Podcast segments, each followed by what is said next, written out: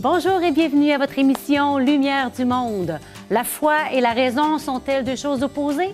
C'est ce que nous tenterons de voir ensemble aujourd'hui grâce à nos différents invités. Notre première rencontre sur le plateau se fera avec sœur Carmen Gravel, une femme qui possède une foi bien intégrée dans sa vie quotidienne. Lou Riverain nous partage une réflexion à la fois concrète et profonde. Sa capsule Foi et raison, deux ailes, deux yeux, sera vous intéresser. Mario Sirois a eu la gentillesse de témoigner de ce que le Seigneur a fait pour lui. Restez avec nous pour l'entendre sur son étonnante guérison.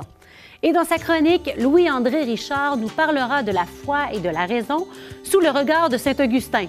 Comment un homme mort depuis plus de 1500 ans peut éclairer notre réflexion? Bonne émission!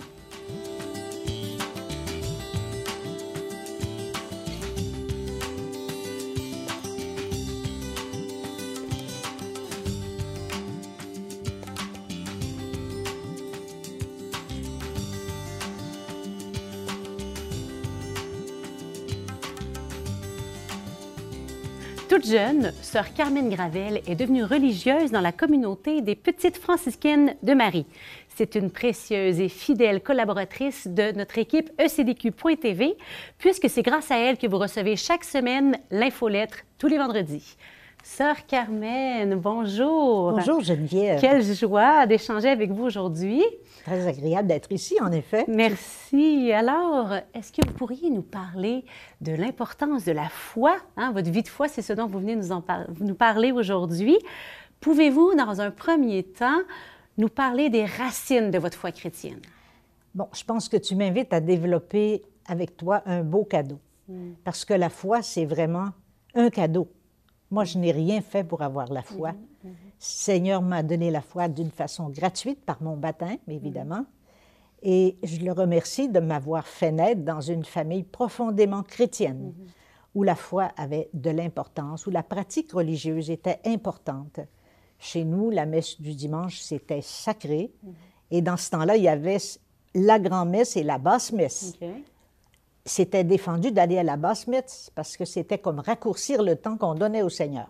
Il fallait aller à la grand-messe. En plus, étant très proche de l'Église, puisque nous étions la quatrième maison proche de l'Église, nous allions à la messe tous les matins avec mon père. Et ça aussi, c'est quelque chose qui est gravé dans mon cœur pour toujours. Et je dirais, la foi, c'est comme, euh, comme une force intérieure qu'on ne peut pas arrêter, hein, qui pousse tout le temps vers l'avant. La manière dont euh, le pape François parle de la foi, je trouve ça beau. Il dit la foi, euh, ce n'est pas de l'eau qui éteint, c'est un feu qui brûle. Alors je pense que cette foi qui est déposée dans mon cœur, elle a pris racine, oui, dans ma famille. Et mes parents ont tenu à me faire baptiser la journée même de ma naissance. Alors euh, je me disais, j'avais des, des parents profondément croyants. Et j'ai appris que vous êtes entrée au couvent chez les religieuses à 15 ans. À 15 ans. C'est assez rare aujourd'hui, c'est inimaginable presque, mais déjà à l'époque, c'était plutôt rare. Comment est-ce que vous avez, ben, j'allais dire, comment est-ce que vous avez eu cette permission spéciale? Bien, disons que mon histoire, ben, c'est mon histoire à moi. On a toujours été à- elle est à moi, c'est la mienne. Moi, j'ai eu l'idée de faire une religieuse, j'avais six ans. J'avais une grande dévotion en la petite Thérèse de l'Enfant Jésus. J'avais vu un film, La petite Thérèse de l'Enfant Jésus. Et dans ma petite tête, je me suis dit, moi aussi, je vais faire comme ça. Et plus tard, j'ai réalisé que Sainte Thérèse était née en janvier, entrée en avril, donc 15 ans et 3 mois. Moi, je suis née en avril et je suis entrée en juillet, 15 ans et 3 mois. Alors, Notre Sainte Thérèse du Québec. au loin, au loin d'être une Sainte Thérèse, mais c'était un modèle pour moi, la petite Thérèse, parce que je, je- je trouvais son ardeur, elle voulait sauver le pécheur, des pécheurs, puis elle vous donnait vraiment donner sa vie au Seigneur. Et moi, ça m'a toujours habité. J'étais pensionnaire à l'âge de 11 ans, à ma demande, et puis euh, je me souviens très bien que hum, j'aime beaucoup la Sainte Vierge, c'est vraiment ma confidente. Je passe toujours par elle, moi, pour aller à Jésus, parce que je me dis, Jésus peut rien lui refuser. Alors. Ça, ça va bien. Et tous les soirs, pensionnaire, je montais à la chapelle. Et je, ça, c'est des beaux souvenirs que j'ai. J'allais prier Marie. Il avait une grande statue de la Vierge. Et puis là, là, je disais à Marie, il paraît que des vocations religieuses qui se perdent. Demande à Jésus de m'en donner une. Je voulais, j'ai toujours eu cette euh, obsession-là de, de, donner ma vie à Jésus. Et quand un prêtre, avant d'entrer, l'aumônier où euh, j'étais pensionnaire, m'avait dit Tu es bien trop jeune. Et j'avais osé répondre On ne donne pas de choses vieilles au Seigneur. J'avais 15 ans. Audacieuse, en plus. Mais par contre, le, prêtre rédemptoriste que j'avais rencontré, le père La Douceur, euh, m'avait encouragé, lui, parce qu'il m'avait questionné et puis il voyait que c'était sérieux. Par contre, dans ma famille, mon père, évidemment, quand je lui avais demandé cette autorisation de partir, humainement, ça aurait été bien que je travaille un peu pour mhm. payer les quatre années de, pensionnat que mon père avait payé. Mhm. Mais mon père avait répondu, tu ne nous appartiens pas. C'est beau, hein? C'est beau la foi.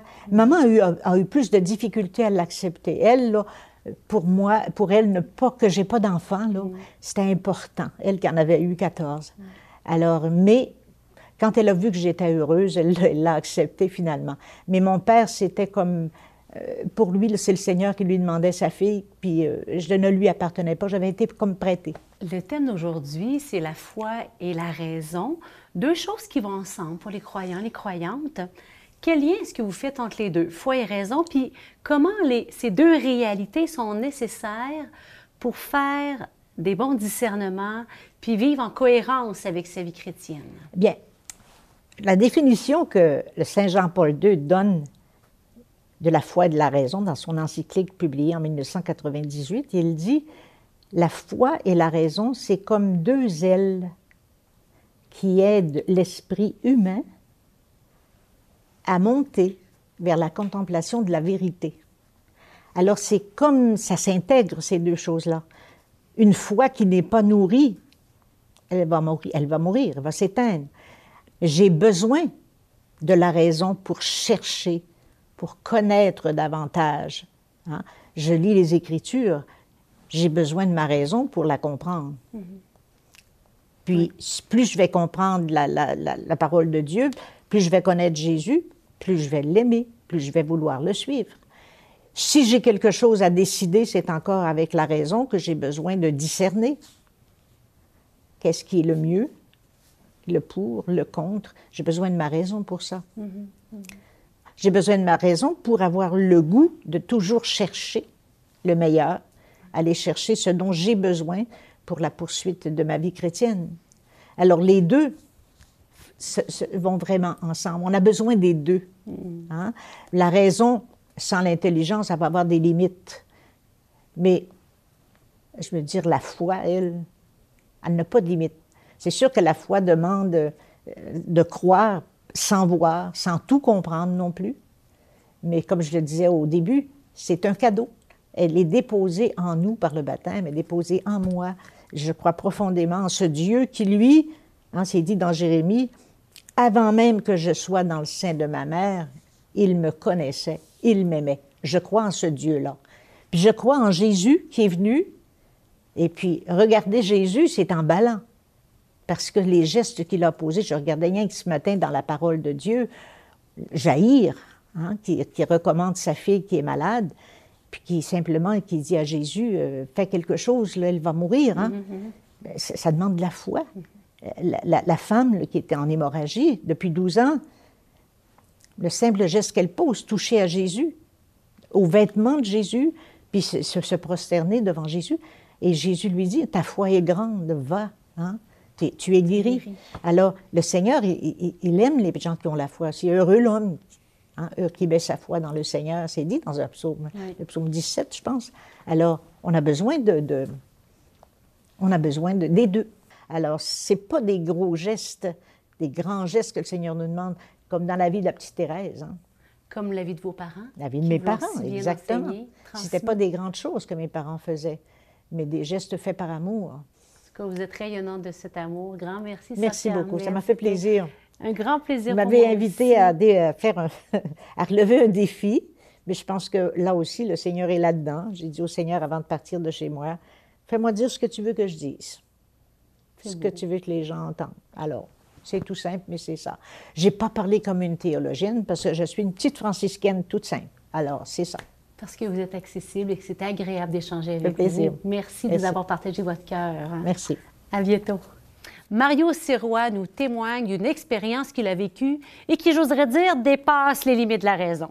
C'est avec le regard de la foi qu'il nous propose de relire certaines parties de sa vie. On n'a pas su euh, comment c'est montrer notre amour. On C'était comme ça dans le temps. Avec des chums, on sortait dehors, on cherchait plaisir, on cherchait. Il y a une joie quelque part qu'on cherche, mais qu'on ne trouve pas. Parce que dans ce temps-là aussi, j'avais, j'étais blessé. J'avais 3-10 de creuser dans le dos. Tout est venu secondaire. La chose la plus importante qu'il y avait à mes yeux, ben, c'était le Christ.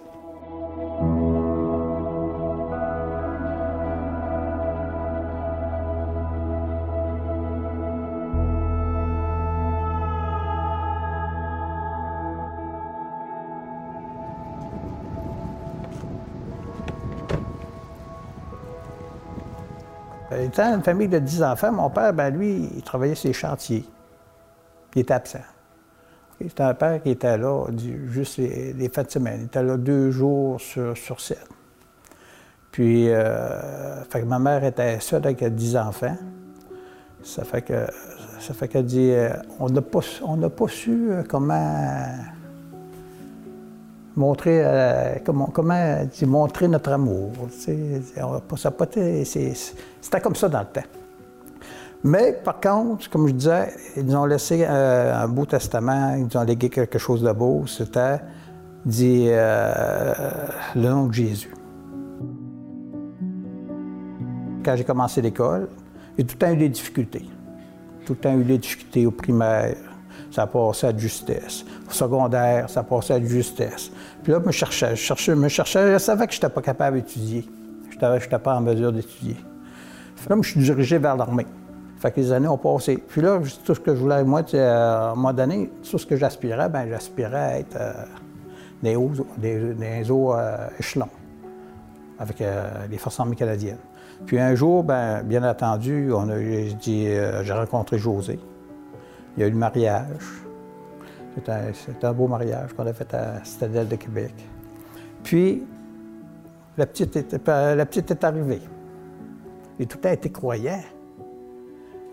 Mais il y avait une joie quelque part que je cherchais, que je ne trouvais pas. Mais je cherchais où? Je cherchais partout. J'allais dans les bars. Je cherchais le- ma joie dans les bars.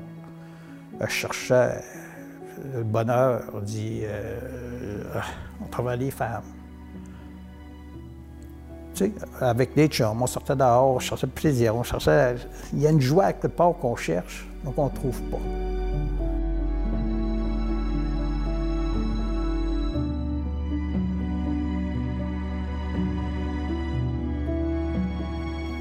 Avant cette rencontre-là, avant cette révélation-là, j'étais mort. OK? Je marchais, puis quand j'allais dans la rue dehors, qu'on prenait des marches, c'était tout le temps mes problèmes qui, qui étaient dans ma tête. Je remarquais pas, je remarquais pas les, chants des oiseaux, j'entendais peut-être plus ça. C'était juste les problèmes puis, euh, qui, m'envahissaient. Comment je vais faire ci, comment je vais faire ça? Tout le temps, tout le temps, je ne vivais pas le moment présent. Dans ce temps-là aussi, j'avais, j'étais blessé. J'avais 3-10 de creuser dans le dos, puis euh, le nerf sciatique était attaqué. Moi, partir, euh, me lever, puis faire 20 mètres pour m'en aller à l'auto, c'était dur. Je m'en allais vers une opération.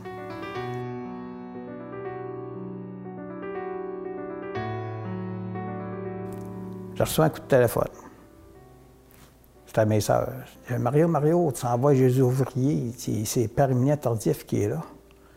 A dit non, dis-moi, je dis non, non, on dit oubliez-moi les, les filles, là, dis-moi, je, dis, euh, je reste à la maison. Quand j'ai entendu le mot de Jésus ouvrier, les oreilles m'ont frisé. Fait que là, sur mes chips, sur, mes, sur ma boisson, toute l'équipe, je me prépare une soirée à la TV tranquille avec ma femme.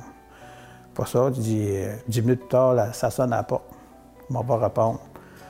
C'était mes sœurs. Elle dit Mario, faut que tu viennes avec nous autres à Jésus ouvrier. Elle dit non, je veux bien savoir à la Jésus ouvrier. Fait que par par Georges d'or, fait qu'à un moment donné, c'est ma femme qui m'a dit Mario, dis viens on aller, on va leur faire plaisir. Je dis OK. On va y aller.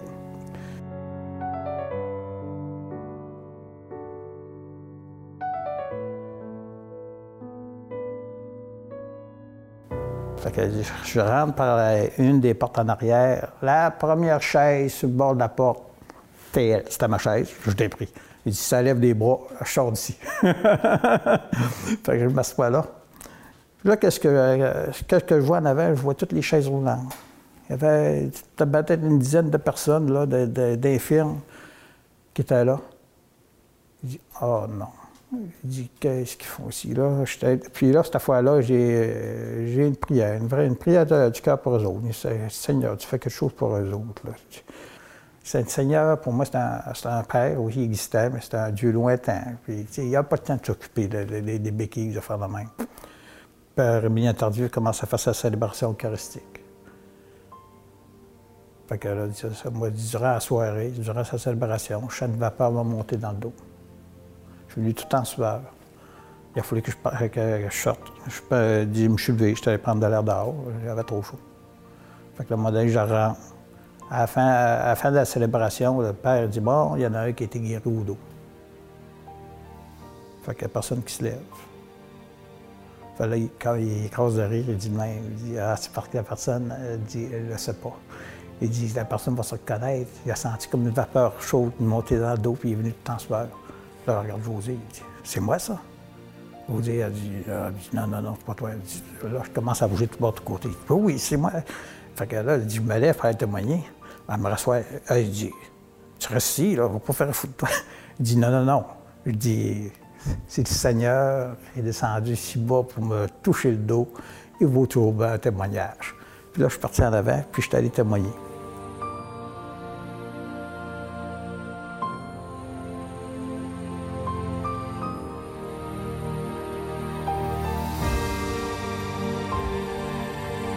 Du moment que été, euh, que je savais que le Seigneur était venu toucher le dos, la, guérison n'avait plus d'importance. C'était pas ça qui était important pour moi.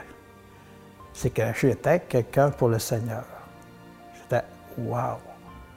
Il y a 7 milliards de personnes sur ce monde, puis c'est moi que le Seigneur est venu guérir ce soir-là. Et ça, c'était quelque chose.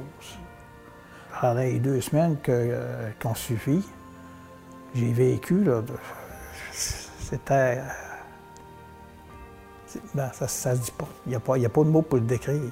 C'était la joie, c'était la paix. Puis le Seigneur m'a fait comprendre à un moment donné, ce que je te montre, c'est une, une petite pointe de ce que peut être le, royaume des cieux, le paradis. Wow! À partir de ce moment-là, c'est tout est venu secondaire. La chose la plus importante qu'il y avait à mes yeux, ben, c'était le. Puis c'est encore de même aujourd'hui.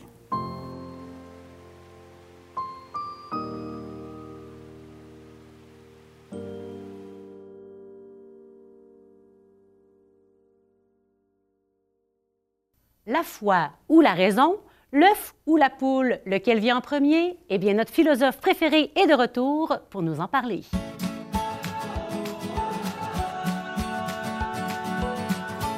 Bonjour Louis-André. Bonjour Geneviève. Alors aujourd'hui, on se pose la question, la foi, la raison, qu'est-ce qui vient en premier? Alors c'est une très très importante question, en partie pour la philosophie. Euh, c'est le dilemme, comme vous l'avez dit, de l'œuf ou de la poule. oui. euh, disons que le, philosophe et théologien euh, Saint Augustin a posé euh, cette question-là d'une manière fort originale. Il dit, dans le fond, dans la vie d'un être humain, la connaissance se compose en choses vues et en choses crues. Mhm. Et il suggère qu'on croit plus de choses qu'on en voit ou qu'on en démontre, si vous voulez. Ce qui fait qu'à ce dilemme, on répond de manière pratico-pratique, c'est la foi qui précède la connaissance rationnelle. La raison étant cet outil grâce auquel on va valider la crédibilité des choses auxquelles nous adhérons. Très concrètement, chère Geneviève, si, je, vous demande, si je vous demande, est-ce que vous êtes d'accord pour dire que la Terre est ronde ou que la Terre est une sphère? D'accord. Vous êtes d'accord, très bien. Cependant, vous êtes d'accord au nom de quoi? Est-ce que c'est une vérité à laquelle vous adhérez parce que vous en avez fait la démonstration rationnelle ou si c'est une vérité à laquelle vous adhérez parce que euh, vous croyez ceux qui vous l'ont enseigné? Ceux qui l'ont enseigné puis qui ont pris les photos.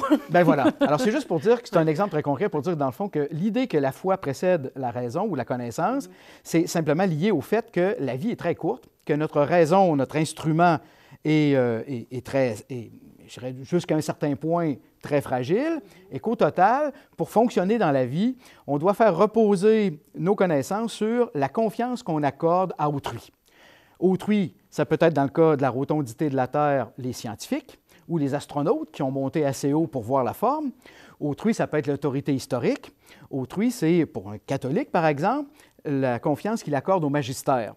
Alors, la foi, avant d'être un acte divin, si je puis dire, c'est du point de vue des actes humains quelque chose qui est très fréquent dans notre vie de tous les jours que je crois en mon mécanicien si je veux prendre la Tout voiture. À fait, absolument. Ben oui, c'est vrai, parce que quand vous allez porter la voiture chez le mécanicien, vous, vous, vous lui faites confiance totalement. Et puis, ça veut dire qu'au retour, quand vous allez récupérer le véhicule, on espère que les freins ont été bien réparés.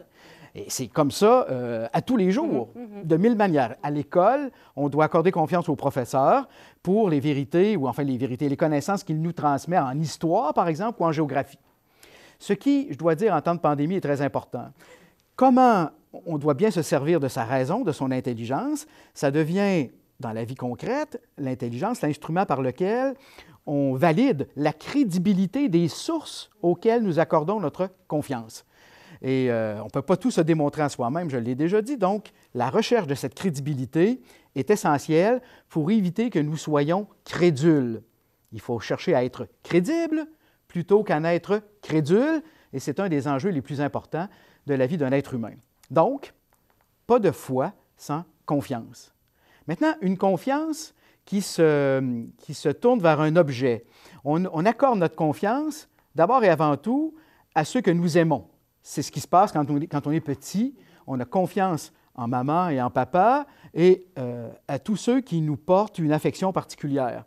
Et dans le fond, nous grandissons avec la recherche d'une confiance qui s'établit dans un lien d'amour.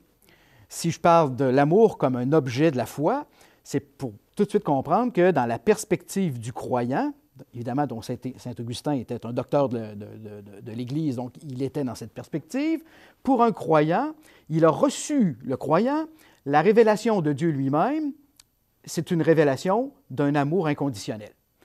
Donc, le phénomène de la foi pour un croyant, Saint-Augustin disait la foi précède la connaissance, ça précède la connaissance parce que c'est reçu d'abord comme un don d'amour gratuit offert à celle et à celui qui en est visé. Alors, pas de foi sans confiance, pas de confiance sans amour. Voilà donc comment, d'une certaine façon, la foi précède la raison. Un grand merci de nous permettre de voir comment cet Augustin est encore très contemporain. Absolument.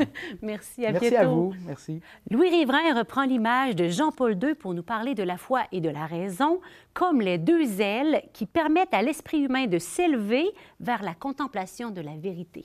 Nous l'écoutons à ce sujet. Foi et raison, deux ailes, deux yeux. Quand on m'a demandé de préparer des capsules Foi et raison. À qui j'ai pensé? À Jean-Paul II, qui a justement écrit une encyclique intitulée Foi et raison. Pour lui, la foi et la raison sont comme les deux ailes qui permettent à l'esprit humain de s'élever vers la contemplation de la vérité. Voler, ça prend deux ailes.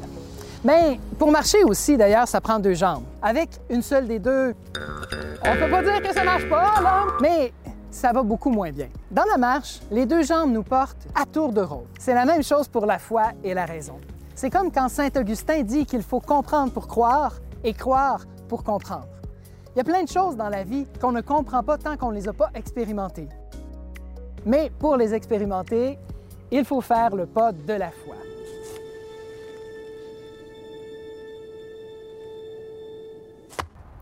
Comme dans un vieux film d'Indiana Jones où il devait faire le pas dans la foi.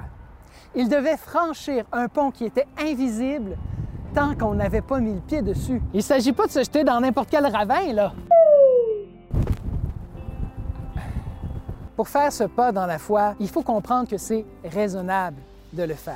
C'est pourquoi Saint Augustin dit Comprends ma parole pour croire et crois la parole de Dieu pour comprendre. Il y a aussi un magnifique passage d'Augustin dans son discours sur le maître intérieur. Il nous fait comprendre que parfois on a besoin de se faire montrer certaines choses par des paroles extérieures pour pouvoir les voir intérieurement. Et même en science. Pour se décider à vérifier la validité d'une hypothèse, il faut bien y croire. En tout cas, trouver qu'elle vaut la peine d'être vérifiée. Comprendre pour croire, croire pour comprendre. Mais on peut compléter cette image par une autre. Foi et raison n'agissent pas seulement à tour de rôle, mais aussi en même temps. Foi et raison perçoivent le même objet, mais sous deux angles différents, comme les deux yeux.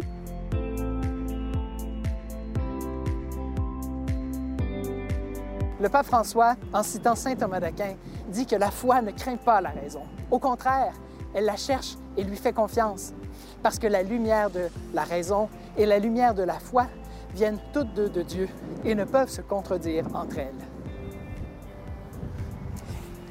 Essayez de, fermer un œil ou de boucher une oreille. On perd la perspective, on perd les trois dimensions. Les perspectives se complètent, se corrigent l'une l'autre.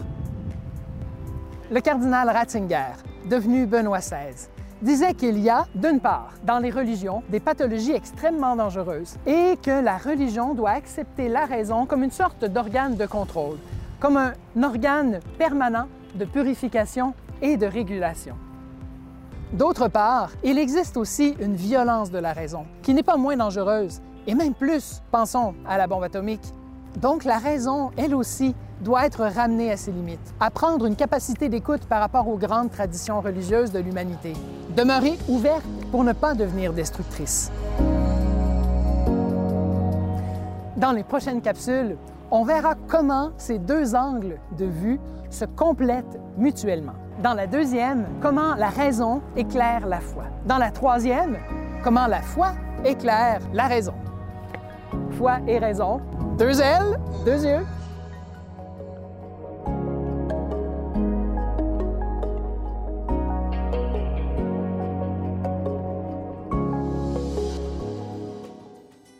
J'espère que nos invités vous ont permis de voir qu'il existe bien des liens entre la foi et la raison.